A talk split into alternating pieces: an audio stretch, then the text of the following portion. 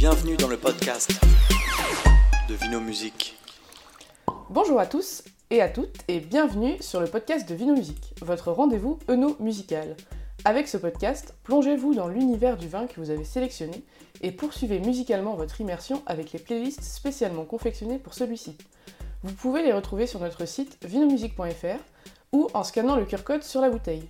Le but de ce podcast est de parler du vin avec la personne qui l'a fait.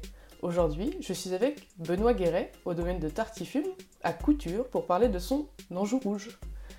Bonjour Benoît, ça va? Bonjour Laurie, mais oui, ça va très bien, merci.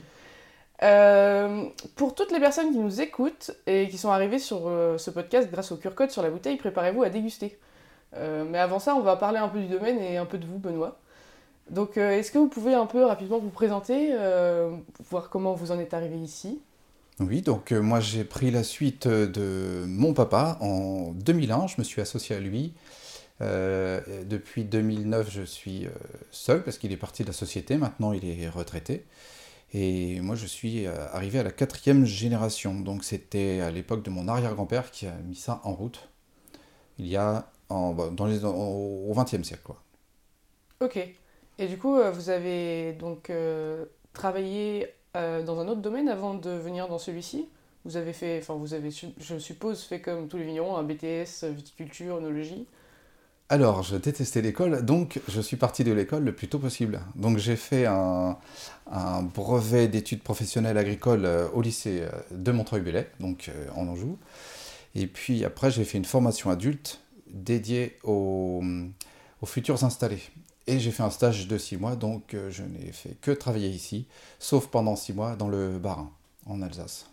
Ok, d'accord. Donc ça change un peu quand même. Voilà, une autre culture, euh, d'autres vins et une ouverture d'esprit. Euh, voilà. Je voulais absolument découvrir euh, l'Alsace et maintenant je, voilà, j'ai, fait des petites expériences suite à ce passage en Alsace parce que j'ai fait un, un, Anjou blanc avec du chenin en liquoreux et puis à la manière des vendanges tardives en sélection de Grenoble. Et c'est, différent de ce qu'on fait ici en Coteau du Lion par exemple? Alors, la, seule similitude, c'est le chenin. Après, moi, je ne suis pas dans l'air d'appellation, ni Coteau du Léon, ni euh, Coteau de Lobance. Donc, euh, il y a cette petite touche de terroir qui fait la différence. D'accord. Mais euh, sur, oui, sur le principe, en fait, vous faites exactement la même chose. C'est la même. Vous ne pouvez pas l'appeler Coteau du Lion parce que vous n'êtes pas dans l'air d'appellation. Voilà, c'est la même vinification que le, voilà, que le Coteau du Lion, Coteau de Lobance. ok. Et du coup, vous l'appelez, vous, en Alors, blanc Anjou blanc. Ok. Oui. Ouais, moelleux, quoi. Euh, donc l'appellation en elle-même, elle est marquée, elle est Anjou. Après, c'est sur la contre-étiquette que je spécifie que c'est un chenin euh. Hmm. Ok, d'accord. La cuvée Lydie. Et du coup, vous êtes arrivé, vous avez dit ici en 2001. Oui. Euh, donc la reprise de votre papa. Oui. Et donc le, domaine, il a toujours appartenu à votre famille Oui, ça a toujours été Guéret, oui. Depuis longtemps Oui, bah, depuis les années 50 à peu près. Ok, d'accord. Ouais. Et euh, donc avant, c'était rien du tout Avant, il y avait la famille Guéret, mais ça c'était euh, comme toutes les familles du village. Euh, tout le monde avait sa vigne, tout le monde avait ses vaches, les poules, les lapins, les canards, les grandes cultures. Mais au fur et à mesure des générations, ça a commencé à partir de mon arrière-grand-père, où il s'est plus focalisé vigne et grande culture. Et euh, depuis mon père, c'est il y avait encore de la, de la grande culture. Et depuis moi, c'est que de la vigne. Et donc euh, ici, donc à Couture, donc euh, pour ceux qui ne savent pas situer, ceux qui nous écoutent, c'est en dessous d'Angers, à à peu près 20 minutes au sud-est d'Angers. Oui.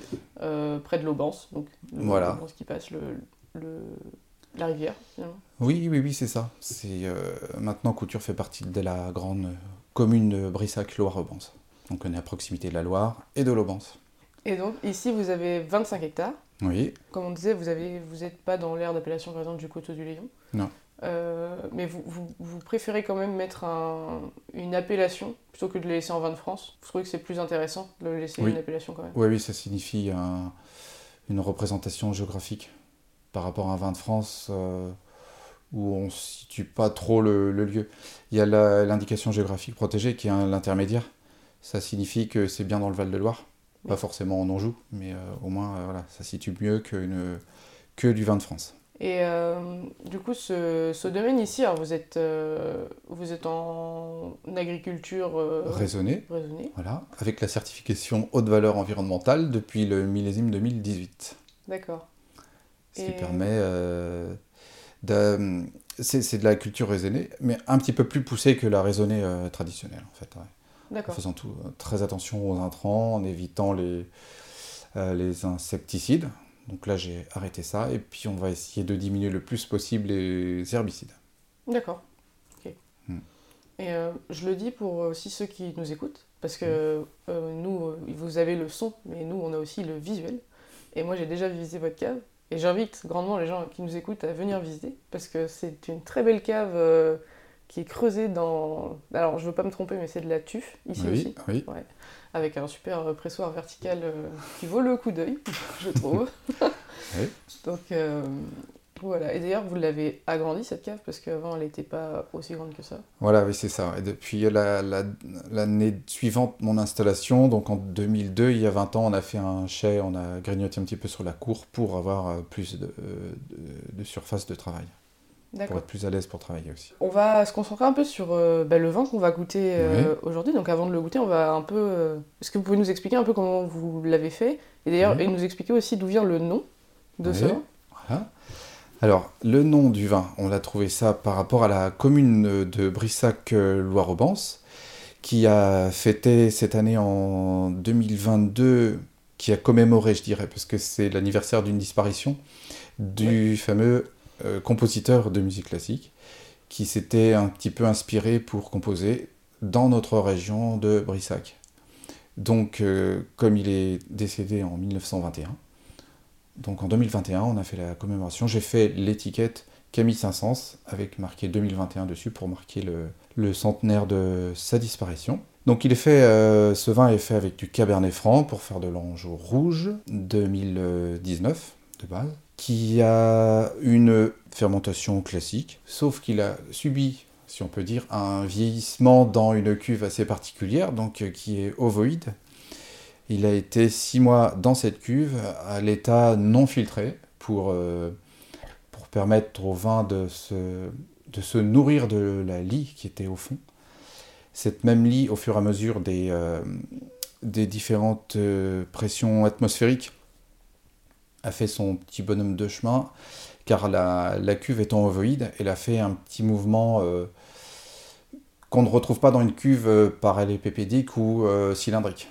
Donc elle a fait son petit mouvement. Je pense que ça a fait son, son côté atypique par rapport à un ange rouge euh, qui n'a pas vécu, j'allais dire, dans une cuve ovoïde pendant six mois. Euh, Pour expliquer par- pareil à ceux qui nous écoutent, une cuve ovoïde ça ressemble à un œuf. Voilà, oui, c'est ça. C'est quasiment la forme d'un œuf. Donc c'est pas l'œuf pur puisqu'elle a le fond plat. Donc euh, c'est presque l'œuf. euh, voilà. Elle tient toute seule debout en fait. Il n'y a pas besoin de support. hein. Et pour, euh, oui, pour juste terminer sur cette cuve ovoïde, effectivement, le côté un peu rond du coup de, ce- de cette base euh, Oui. d'œuf, ça, ça permet en fait que les lits soient tout le temps en suspension. Et de- Voilà, ça, ça permet un peu le brassage naturel de, de, de la lie, quoi. Mm. Ok. Mm. Ben, on va pouvoir après passer à la dégustation. Et oui, avec plaisir. Euh, donc c'est parti, on va pouvoir euh, déguster euh, donc cet Anjou rouge, la cuvée Camille Saint-Saëns de Benoît Guéret. Bien entendu, pour ceux qui sont chez eux, c'est le moment d'ouvrir la bouteille. Bon, peut-être que vous ne nous avez pas forcément attendu pour ça, encore une fois. Petit rappel, hein, si vous sentez pas la même chose que nous, vous n'avez pas les mêmes arômes qui vous viennent, il n'y a vraiment pas de souci. Hein, le- les dégustations, c'est très subjectif. Chacun a son avis, chacun ressent ce qu'il a envie de ressentir, et nous, on est là pour euh, vous donner notre avis. Donc euh, c'est parti. Déjà, on va goûter. Enfin, sentir déjà. Voilà, on sent au départ. Donc on ressent un petit peu des notes de, de cassis. Ouais, moi j'ai beaucoup de cassis là. Et c'est assez euh, particulier sur des années comme ça en, en cabernet. On voit déjà sur les rebords du verre beaucoup de larmes. Alors c'est les euh, qu'on appelle aussi des jambes. Donc quand on tourne le verre comme ça, on s'aperçoit qu'il y a des tout- sur toute la paroi, il y a des comme quelque chose qui coule, comme des larmes. Et ça, ça signifie un petit peu que le vin est gras, même si c'est un vin sec. On sent qu'il y a, il y a quelque chose comme une onctuosité qui, qui s'affirme et on le ressent après à la dégustation. Et c'est- ça qui va venir nous tapisser la bouche et nous. Oui, c'est ça qui, peu. qui enrobe, ouais, là. Voilà. Ok. On tourne pour dé- développer les arômes. En tout cas, pour le moment, le- l'odeur donne envie d'y Mm. mettre la bouche. Voilà, ça fait saliver. On va goûter. Il a un nez discret, mais en goût. Moi, je sais pas euh, vous, mais moi, je Mm. dis toujours euh, que, en... enfin, si j'en ai pas déjà bu avant, je me fie jamais à la première gorgée que j'ai. Parce que c'est Mm. le moment que le vin il tapisse un peu. Oui, Je, je bois toujours une deuxième gorgée pour être sûr de. ouais, c'est vraiment ça. tout peu ressentir. ce que ça, peut- ça fait un peu cet effet-là, oui. ouais. Et après, on ressent plus le, les caractéristiques du vin. Donc là, ça confirme un petit peu le, ce côté un petit peu cassis. Ouais, un côté côté, cassis. euh, mais moi, c'est enrobant. effectivement, je retrouve ce côté ample Mm. et Ouais. très soyeux. Voilà. C'est ça qui a fait. Je pense que c'est un peu ça qui a fait la particularité de ce vin qui est pourtant jeune. Ce côté euh, un peu plus mûr. Euh, le fait d'avoir été en contact de Sally très longtemps dans, dans une cuve particulière.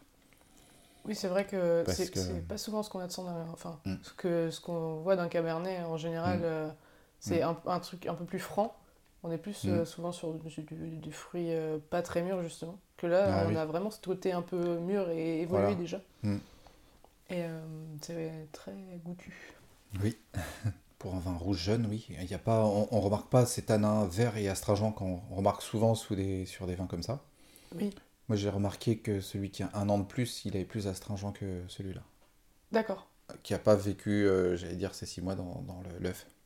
Donc le un an de plus, donc Ouais. le 2018. Celui qui est, ouais, 2018, ouais. Ouais, le 2018 en plus, c'était. Enfin, après, Mm. je suppose que l'année était aussi très chaude. ça Oui, oui c'est ça, aussi. ça a donné des vins euh, très forts, ouais. Il était plus fort que celui-là. Mais il avait quand même ces tanins, euh, pourtant il a été ramassé mûr, donc normalement on n'a pas à, sentir ce, ce côté asséchant et astringent. Quand les raisins sont bien mûrs, euh, normalement il n'y a pas ça. Qu'est-ce qu'on qu'est-ce qu'on mange avec ça? Moi je verrais bien une côte de bœuf Une bonne côte de bœuf. au barbecue, euh, préparée avec des, des petits grains de sel pendant la cuisson. Mm. Et ça, je pense que c'est un bel accord. C'est vrai. Moi, je vois un plat plutôt effectivement léger comme le vin. Mm. Euh, c'est vrai qu'une entrecôte, c'est pas forcément quelque chose de. Enfin, c'est lourd au niveau de. le- Effectivement, euh, Mm. on se sent lourd à la fin. Mais euh, le, le plat en lui-même est pas euh, hyper explosif. Oui, d'accord. Mm. Et, euh, et moi, je le vois bien ouais, avec une, une bonne viande rouge, euh, Mm. vraiment ouais, en, en été ou, euh, Ouais. ou même là, hein, pour les moments où même. Moi, je le vois même aussi, je pourrais le manger sur, par exemple, une raclette. Ah oui, je suis... Parce que moi, moi j'ai tendance à boire du vin blanc sur les raclettes parce que je trouve ça trop lourd le rouge pour Mm. euh, un plat aussi copieux. Ah oui. Et là, finalement, la légèreté de ce vin-là fait que ça, ouais. Mm. il pourrait euh, très bien convenir. à- Oui, ça, ça allège un petit peu le, voilà, le- la sensation de, de gras du fromage. Quoi. Oui, c'est ça. Mm. Du coup, vous avez un. Oui, vous, vous disiez le comparatif avec celui qui a un an de plus, il n'était pas en cuve ovoïde. Voilà, c'est ça. Ouais, il a passé ça dans une cuve, euh, pareil, les PPDIC. Ouais. En tout cas, c'est très bon. Merci. Ah oui. Le podcast de Vino Musique, c'est déjà fini. Euh, merci Benoît en tout cas de m'avoir accueilli euh, à ton joie. domaine. Et euh, merci à tous de nous avoir écoutés. hein. N'hésitez pas à écouter les autres podcasts en lien avec les bouteilles de Vino Musique. Je vous invite aussi à aller écouter les playlists consacrées à l'Anjou Rouge qui sont sur, disponibles sur notre site internet. Vous pouvez aussi nous suivre ainsi que le domaine sur les réseaux sociaux, Facebook et Instagram notamment. Et n'hésitez pas à aller au domaine pour déguster les vins de Benoît. Donc pour rappel, qui est situé à, à Couture, au sud d'Angers. Et on vous souhaite tous euh, une bonne journée ou soirée. Bonne journée à tous et à toutes.